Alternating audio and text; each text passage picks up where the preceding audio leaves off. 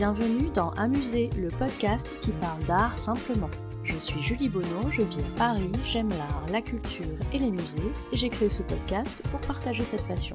L'objectif d'Amuser, c'est de raconter l'art autrement, de raconter l'art de manière ludique et décalée, de ressentir l'art sans trop l'intellectualiser.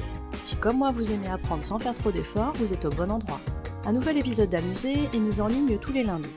Vous pouvez vous abonner à Amuser sur les plateformes iTunes, Spotify, SoundCloud, Stitcher et Podcast France. Vous avez le choix. Je serai ravie de recevoir vos commentaires et suggestions, voire vos 5 étoiles si ce podcast vous plaît. C'est le meilleur moyen d'encourager et de soutenir Amuser.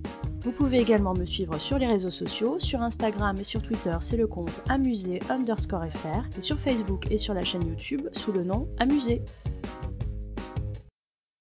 Aujourd'hui, je me donne un défi Rendre simple un sujet un peu technique. Un sujet qui, à moi en tout cas, me semblait bien compliqué avant qu'on me l'explique simplement. En plus, on parle architecture, ce qui est un second défi pour moi, n'ayant pas du tout l'esprit mathématique.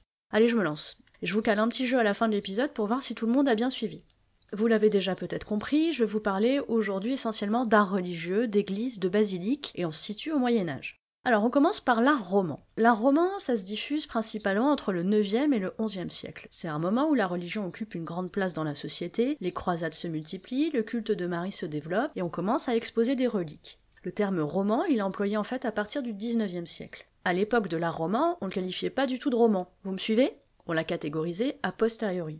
Vous reconnaîtrez une église romane par sa relative obscurité, non pas par passion du noir, mais pour une raison hautement technique. En fait, à cette période, on aime ériger des voûtes en pierre pour couvrir les églises. Or, ces voûtes, elles sont lourdes et elles ont donc besoin de murs très solides pour les soutenir. Sinon, tout s'écroule, c'est logique. Et du coup, si vous construisez des murs renforcés, vous n'allez pas glisser des fenêtres au milieu qui fragiliseraient le support. Voilà donc la raison pour laquelle les églises romanes sont plus sombres que la moyenne. Une église romane, elle sera aussi relativement simple au plan de la géométrie, au niveau de ce qu'on appelle les plans.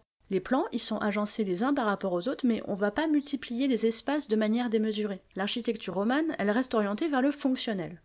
Alors côté gothique, c'est pas la même. Hein. Vous allez déjà halluciner quand je vais vous dire d'où provient ce terme de gothique. Et quand vous saurez, vous disposerez d'une source inépuisable de frimes en soirée avec une info qui en jette. Donc le terme gothique, il est inventé à la Renaissance. Il vient des termes visigoth et ostrogoth. Vous savez, ce sont ces peuples germaniques qu'on qualifiait de barbares. Bon, faut dire qu'à l'époque, tout ce qui provenait pas de son peuple à soi était considéré comme barbare. Et eh ben on va donc se servir de ce suffixe go pour qualifier ce nouvel art qui aurait complètement oublié les canons de l'Antiquité.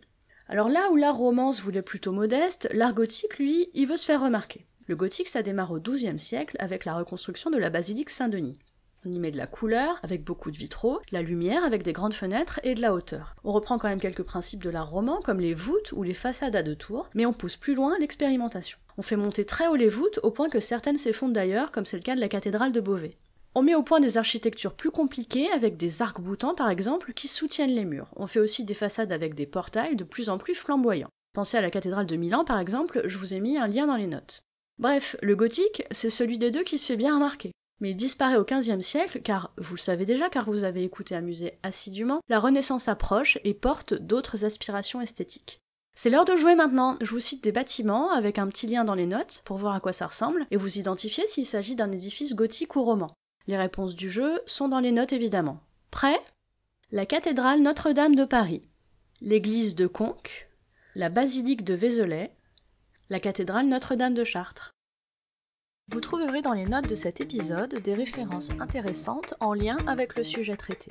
N'hésitez pas à me faire part de vos commentaires sur Amusé. Si vous souhaitez encourager ou soutenir ce podcast, ou simplement dire que vous l'appréciez, n'hésitez pas à lui mettre une bonne note sur les plateformes d'écoute. Non seulement les bonnes notes ça fait plaisir et c'est encourageant, mais ça permet en plus de faire connaître Amusé. Merci à vous